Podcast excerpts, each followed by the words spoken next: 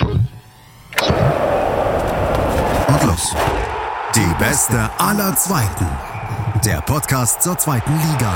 Auf meinsportpodcast.de.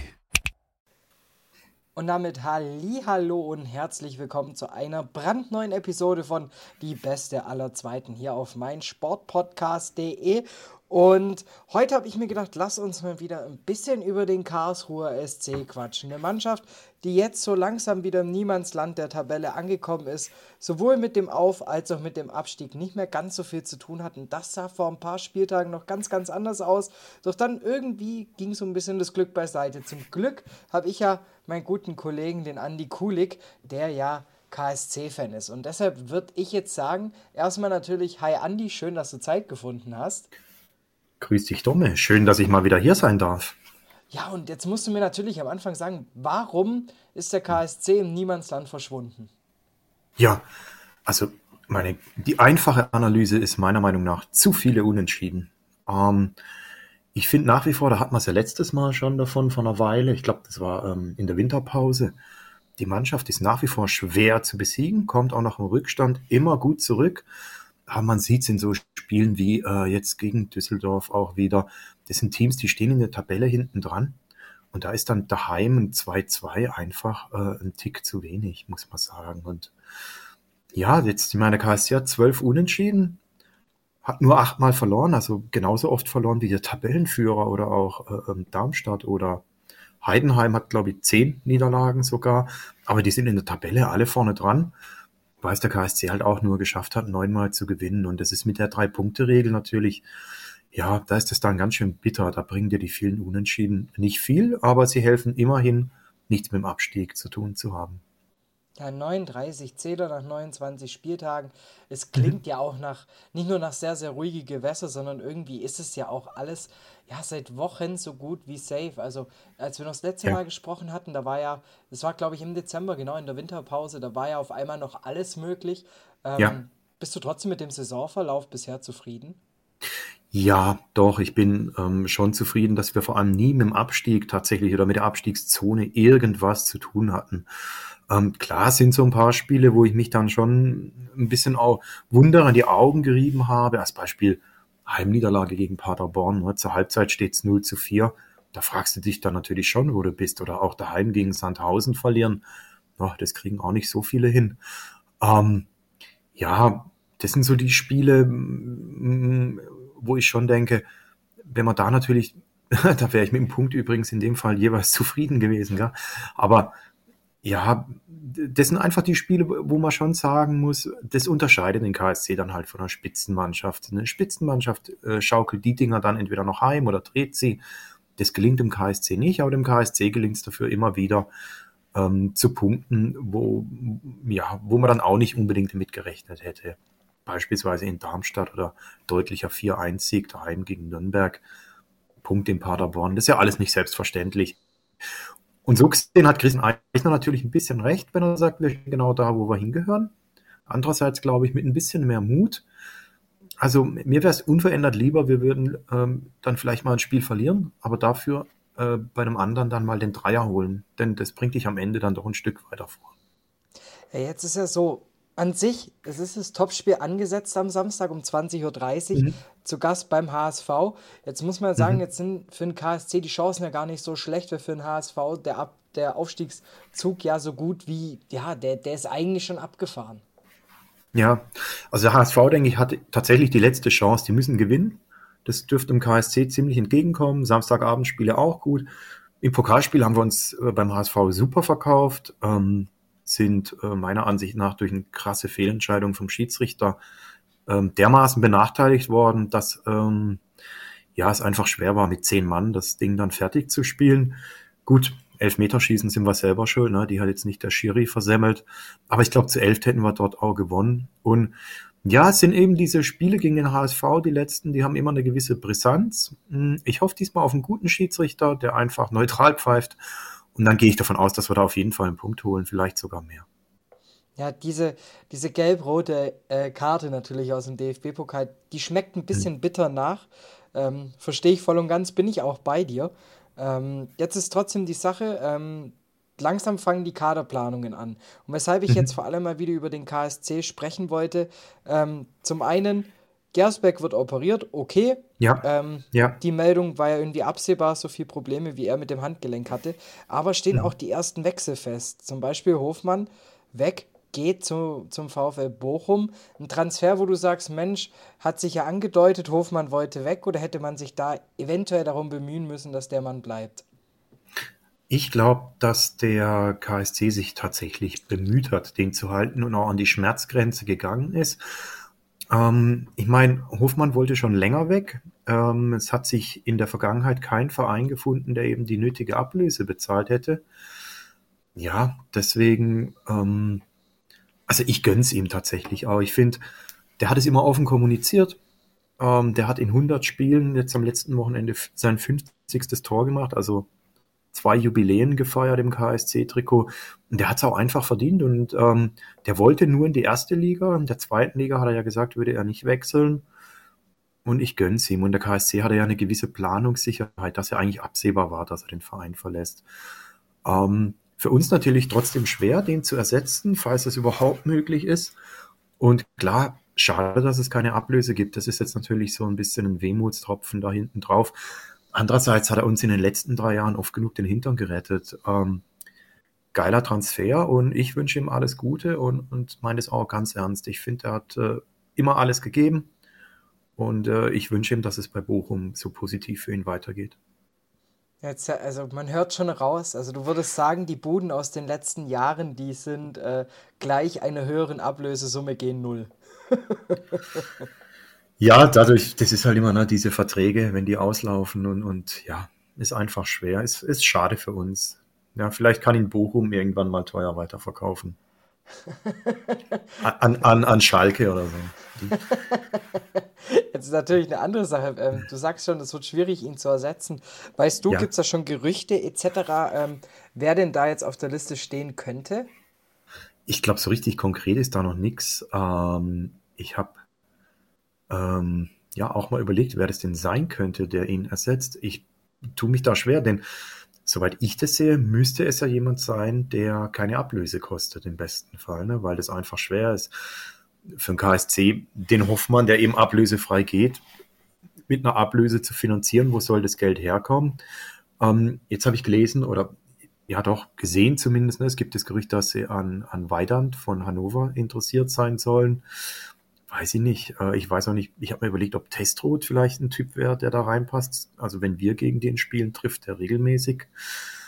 Ähm, ja, es ist im Moment, hm, finde ich, schwer zu sagen. Ich glaube, man muss tatsächlich auch noch abwarten, wer aus der zweiten Liga absteigen wird und auch vielleicht aus der ersten, wer da runterkommt.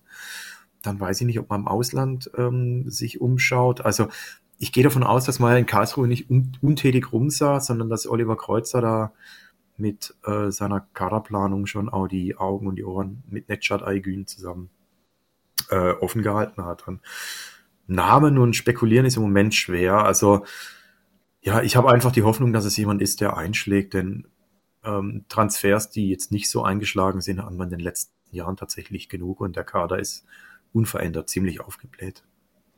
Das ist eben genau die Sache. Der Kader ist ja an sich relativ voll.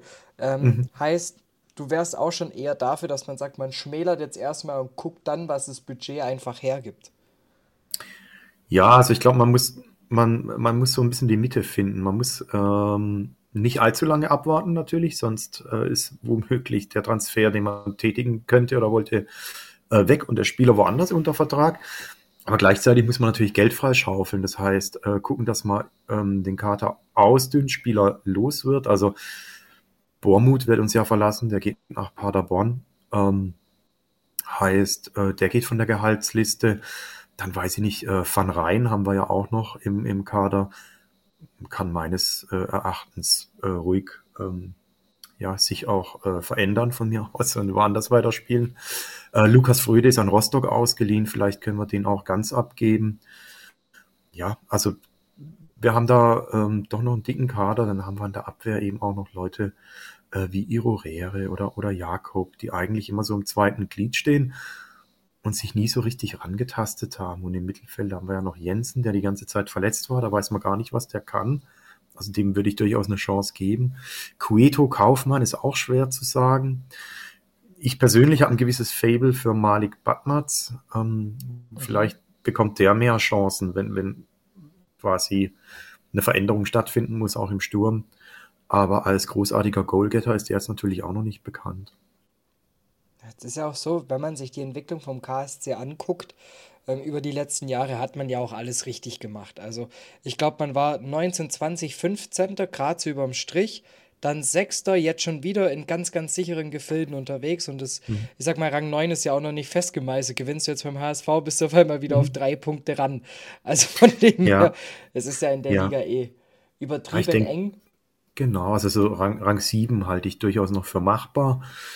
Und ja, klar, wenn wir jetzt beim HSV gewinnen, ähm, sind wir auf drei Punkte am HSV dran, vielleicht am Paderborn vorbei, vielleicht auf drei Punkte auch an Heidenheim dran, je nachdem, wie die spielen. Uh, und gegen die spielen wir ja auch noch. Also ist im Prinzip so von Platz 6 bis Platz 12, 13 alles drin. Aber ich hatte damals gesagt, ja, ich tippe auf Platz 9, da stehen wir aktuell. Ja, das wäre für mich okay, aber so richtig zufrieden wäre ich. Ähm, ich glaube, so Platz 7 fände ich so schon richtig gut, ja deine andere Schlagzeile noch, bevor wir aufs Topspiel noch kurz auf den Tipp zu sprechen kommen. Äh, mhm. Was ich noch gelesen hatte, die zweite Mannschaft beim KSC, ist jetzt ja, ja. für jemanden, für einen Fußballromantiker wie dich, ist es doch eigentlich genau die richtige Geschichte, oder? Ja, ist natürlich super. Eine Fanmannschaft, die äh, nach der Auflösung, es haben ja einige Vereine ihre zweite Mannschaft angeblich aus Geldgründen damals aufgelöst oder aus Kostengründen, der KSC auch der jetzt ja übrigens eine zweite Mannschaft wieder ins Rennen schicken will, weil er einen Unterbau eben braucht, weil man jetzt das festgestellt hat, was damals viele äh, schon, ja, wovor viele schon gewarnt hatten. Wenn ich Talente entwickeln will, brauche ich halt eine zweite Mannschaft, die möglichst hochklassig spielt. Oberliga zum Beispiel. Und das fehlt dem KSC jetzt natürlich, wo die Leute kriegen da einfach keine Einsatzzeit. Und dass dann aber Fans kommen und sagen, hey, das kann doch nicht sein, keine zweite Mannschaft mehr, ähm, dann machen wir das und äh, starten dann eben ganz unten. Das ist in Karlsruhe äh, in der C-Klasse dann, Kreisklasse C. Das ist schon großartig, ja. Und die Mannschaft wird ja auch bestehen bleiben. Das wird dann halt der KSC 3 künftig sein. Und ja, ich find's cool, dass da, ähm, dass man das einfach nicht so, nicht so einfach hinnimmt, sondern sagt, ähm, ja, wir reden nicht nur davon, wir machen da auch mal was. Und jetzt, so wie es aussieht, steigen sie auf. Dann ist ja immerhin schon mal Kreisliga B. Ja, das finde ich echt eine richtig geile Geschichte, die, die sich da stattfindet. Aus einer Bierlaune heraus zu sagen, ja. dann machen wir halt eben die zweite Mannschaft als Fans. Und dann eben auch ähm, mit nur unter der Voraussetzung, muss man auch sagen, fairerweise vom KSC. Ähm, das Ding muss ich einfach nur finanziell tragen, fertig. Ähm, genau. Das ist auch eine Ansage, ich finde, damit kann man umgehen. Und äh, da machst du irgendwie deinen Mitgliedsbeitrag, zack, fertig. Hast du die Kosten schon wieder drin eigentlich. Ja, die hatten wohl eine Zeit lang ja ein paar Probleme, aber weil oft ähm, Spiele zeitgleich zum KSC, also zur Profimannschaft terminiert waren. Da hatten sie es wohl nicht immer ganz leicht, äh, eine komplette Mannschaft in der Kreisliga C auf den Rasen zu schicken, weil natürlich die Fans ja eigentlich im Stadion sind und, und hier ihren Support geben. Und jetzt haben sie wohl auch ein paar Spieler von außerhalb geholt, die nicht so typische Stadiongänger sind. Und jetzt haben sie zumindest regelmäßig keine Personalnot mehr ist eigentlich auch eine geile Geschichte, ja, dass, wenn man dann abwägt, selber kicken oder halt doch wieder dahin, wo ich eigentlich herkomme, sagt, naja, ich stelle mich dann lieber in die Kurve. Finde ich geil. Ich finde es auch einfach eine, eine, schöne Geschichte, eine geile Fußballgeschichte, mhm. ähm, die natürlich einem Fußballromantiker wie dir ganz gut zu schmecken kommt. Ja, ähm, gefällt mir sehr gut. Dann eine ganz, ganz andere Sache. Ähm, springen wir wieder zurück zum KSC in Liga 2. Das Spiel gegen den HSV. Ähm, wir mhm. haben darüber gerade kurz gesprochen, was wäre denn, wenn man gewinnt? Wie realistisch siehst du die Chancen, dass man gegen den HSV gewinnt? Um, ähm, also nach dem letzten Auftritt dort im Pokal und auch den letzten Auswärtsauftritten, die wir so in Paderborn und so, hm, äh, nicht in Paderborn, ähm, sorry, die wir äh, hatten in doch, Paderborn äh, war das letzte. In ähm, Paderborn, genau. Aue. Und, äh, ah, Düsseldorf und, und, Düsseldorf war daheim. Und in Aue, Dankeschön. Ähm, ich bin eigentlich ganz zuversichtlich. Vor allem der letzte Auftritt eben im Pokal beim HSV, der stimmt nicht zuversichtlich. Ich würde sagen, auch weil der HSV ja kommen muss, der muss, der hatte, der, der Druck ist ganz beim Gegner und dann eben das aus, dem, aus einer Defensive raus äh, über Konter zu spielen, das liegt im KSC eigentlich, glaube ich, schon eher ich würde die Chancen gar nicht niedrig einschätzen. Ich denke 50-50 tatsächlich. Naja, 50-50 wäre jetzt kein Ergebnistipp. Was sagst du da?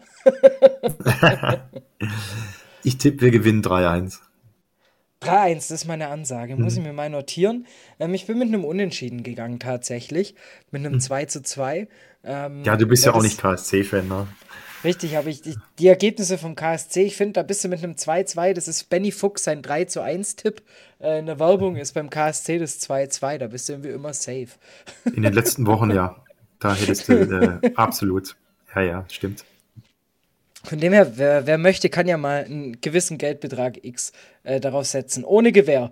Ähm, ansonsten, Andi, mal wieder vielen lieben Dank, ähm, dass du dir die Zeit genommen hast. Wir haben ja heute ein bisschen improvisieren müssen ähm, und ein bisschen uns, was die Terminfindung angeht, erstmal äh, spontan einigen müssen. Muss deshalb auch ganz herzlich sagen, vielen Dank, dass du das zwischen äh, Familie, Fußball gucken und allem drum und dran einrichten konntest. Ähm, ja, ich ziehe jetzt mein gerne. Mikrofon runter und du weißt ja, die letzten Worte gehören immer meinem Interviewgast.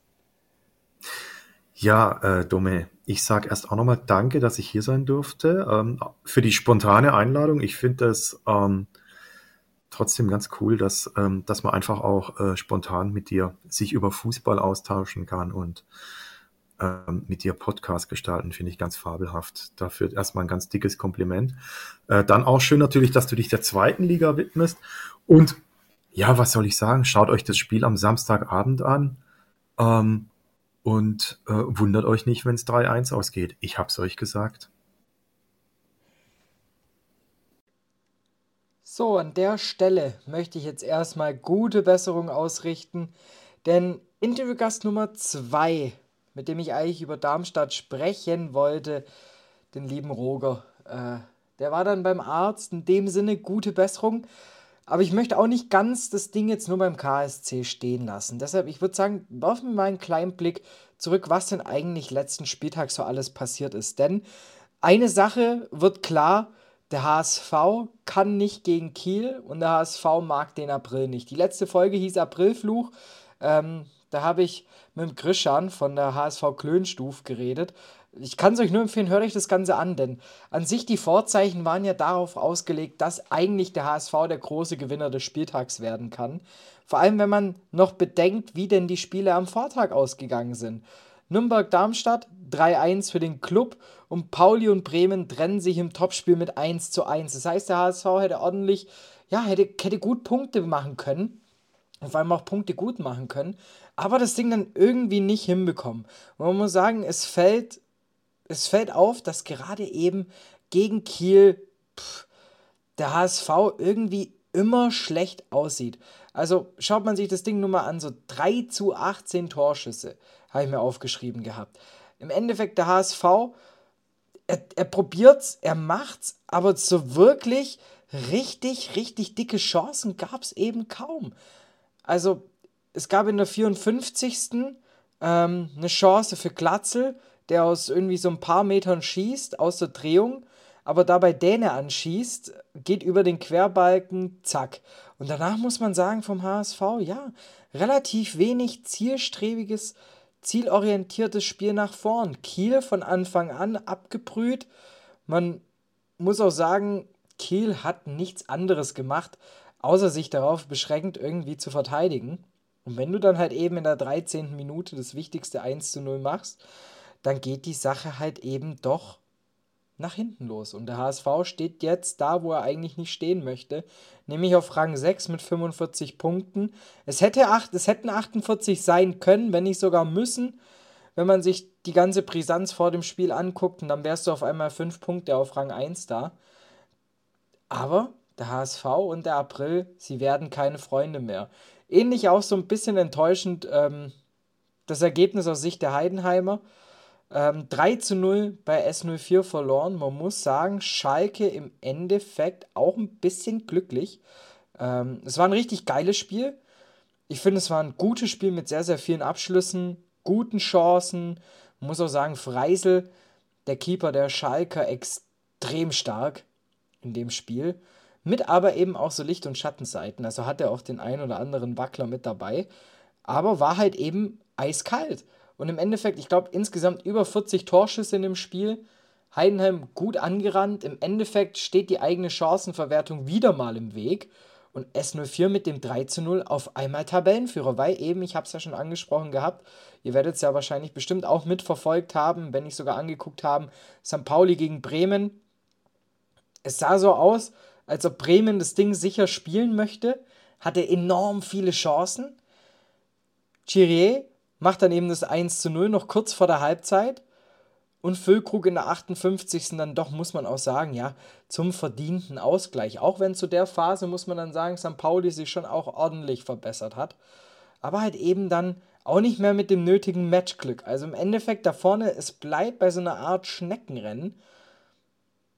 Denn, ja, Darmstadt lässt Punkte liegen, Nürnberg holt sich dafür die drei Punkte.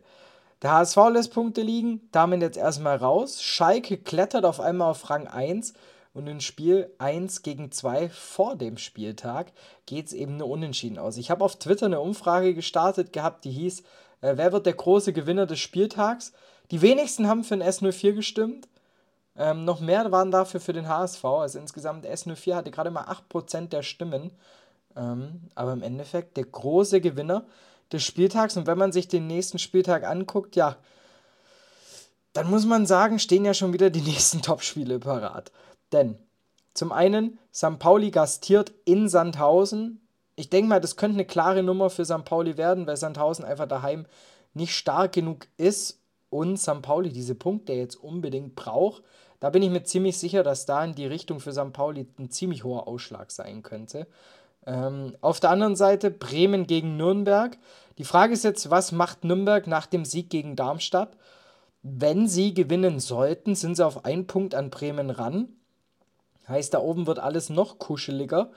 Ähm, und natürlich, Schalke haben das Glück, jetzt gegen Darmstadt ran zu dürfen. Schalke allgemein die Mannschaft, die noch gegen die meisten äh, Teams aus den Top 6 antreten darf. Also von dem her für Schalke kein einfaches Restprogramm. Trotzdem bin ich mal gespannt, wie das Ganze aussieht. Der HSV hat zum Beispiel jetzt keinen mehr aus den Top, äh, Top 6 Mannschaften, aber im Endeffekt muss man sagen, ob das noch möglich ist, die acht Punkte aufzuholen, das sehe ich etwas kritisch. Ähm, und ansonsten lohnt sich vor allem mal wieder einen Blick nach unten zu werfen. Denn auf einmal, kaum beschäftigt man sich mal ein paar Wochen lang nicht mehr mit dem Tabellenkeller, deutet sich da auch, also ist ein ziemlich klares Bild entstanden. Man sieht Aue und Ingolstadt, Ingolstadt nicht mehr letzter, habe ich schon vor acht, neun Wochen gecallt dass die sich nicht aufgeben werden und nicht als Tabellenletzter absteigen möchten. Da hatte ich schon mal recht behalten. Im Endeffekt, selbst wenn jetzt Dresden jedes Spiel verlieren sollte und Sandhausen auch, für Ingolstadt ist nur noch Rang 16 das überhaupt Maximum an Punkten, das man da rausholen kann. Ähm, außer vielleicht mit der Tordifferenz nur an Sandhausen vorbei, aber das ist ziemlich viel Rechenschieberei. An sich die Mannschaften Düsseldorf, Rostock, Kiel, Regensburg sind jetzt alle so gut wie safe. Da dürfte eigentlich nichts mehr anbrennen. Und deshalb jetzt Sandhausen auf einmal 15. aber ziemlich glücklich. Denn im Endeffekt, man hat sechs Punkte Vorsprung auf Dresden. Das Ganze jetzt noch bei fünf Spielen, die ausstehen. Da muss schon auch ziemlich viel passieren, dass da überhaupt für, Sand, äh, für Sandhausen überhaupt noch irgendetwas gefährlich wird. Und von dem her, es ist so unfassbar schwer, dieses Jahr den Aufstieg zu tippen was den Abstieg angeht, muss man sagen, es geht jetzt geht alles so langsam in eine richtige Tendenz. Ähm, bestätigt sich jetzt auch, finde ich, am letzten Spieltag. Ähm, wenn man guckt, Sandhausen gewinnt dieses extrem wichtige Spiel gegen Dynamo Dresden, sichert sich damit, es war ein Sechs-Punkte-Spiel, Sandhausen hat lieben Dank gesagt, ist jetzt eben diese sechs Punkte vorne und ich bin mir ziemlich sicher, dass das auch reichen müsste zum Klassenverbleib. Ähm, schauen wir da auch noch auf den letzten, äh, auf den nächsten Spieltag, wie das eben bei den Teams da unten drin aussieht. Ähm, Dresden gefordert, daheim gegen Kiel. Kiel nach dem Sieg mittlerweile mit neun Punkten Vorsprung auf Dresden. Heißt, wenn Dresden gewinnen sollte, ist trotzdem noch einiges an Holz davor. Sandhausen, wie gesagt, glaube ich nicht, dass die gegen St. Pauli eine Chance haben sollten. Aber ich bin mir nicht sicher, ob das nicht schon für Dresden so langsam ein Nackenschlag war, das Spiel gegen Sandhausen letzte Woche. Im Endeffekt bleibt spannend. Ich hoffe, dass ich bald äh, über Darmstadt quatschen kann mit dem Roger. Ähm, stehen noch so ein paar Sachen aus. Für die nächsten Episoden. Ich bin mir auch ziemlich sicher, dass wir bald auch mal im Blick tatsächlich auch eine Liga höher schalten werden. Denn es deutet sich ja auch ein extrem krasser Abstiegskampf in der Bundesliga an. Und natürlich geht es auch darum, wer bereichert nächstes Jahr die Beste aller Zweiten. Stand jetzt wäre es Bielefeld, Hertha, Fürth, aber da ist eben auch noch der VfB Stuttgart mit im Abstiegsrennen dabei. Da ist Augsburg noch voll drin.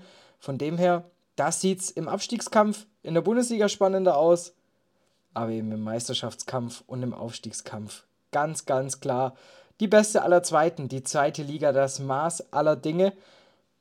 Ich hoffe, nächste Woche wieder mit zwei Gästen. Ich hoffe, ich habe euch jetzt hier auch nicht allzu sehr gelangweilt mit meiner Einschätzung vom letzten Spieltag. Ich selbst habe das Spiel gegen äh, Heidenheim gegen Schalke kommentieren dürfen, Spiel gesehen gehabt, mich auch gut aufgeregt gehabt äh, über so einen Chancenwucher. Ähnlich wird es den Bremen-Fans ergangen sein. Ähm, auf Twitter habe ich nur ganz liebe Grüße an den Rondo. Ähm, der Jan hat auch ordentlich Statements abgegeben zum Spiel und auch nur gesagt, das gibt's doch nicht, wie viele Großchancen kannst du eigentlich liegen lassen. Der SVB hat bewiesen, es können einige sein. In diesem Sinne, ich wünsche euch jetzt erstmal ein richtig geiles Zweitliga-Wochenende. Genießt die Spiele, genießt noch die letzten wenigen Spiele. Wie es Andy Kulik gesagt hat, ähm, genießt vor allem auch das Topspiel. HSV gegen KSC. Man muss es ja nicht die ganze Zeit betonen, aber gerade dieses Relegationsspiel damals, das bleibt natürlich im Kopf. Das bleibt hängen. So einen Freistoßschützen hat der HSV jetzt nicht mehr. Von dem her kann man gucken, wie das Ganze ausgeht. Wir hören uns dann nächste Woche wieder. Abonniert den Podcast, äh, wo ihr es auch nur könnt. Lasst eine Bewertung da, empfehlt ihn weiter. Und dann macht's gut. Schönes Wochenende. Bis dann, euer Domme. Ciao, ciao. Schluss. Die beste aller Zweiten. Der Podcast zur zweiten Liga. Auf meinsportpodcast.de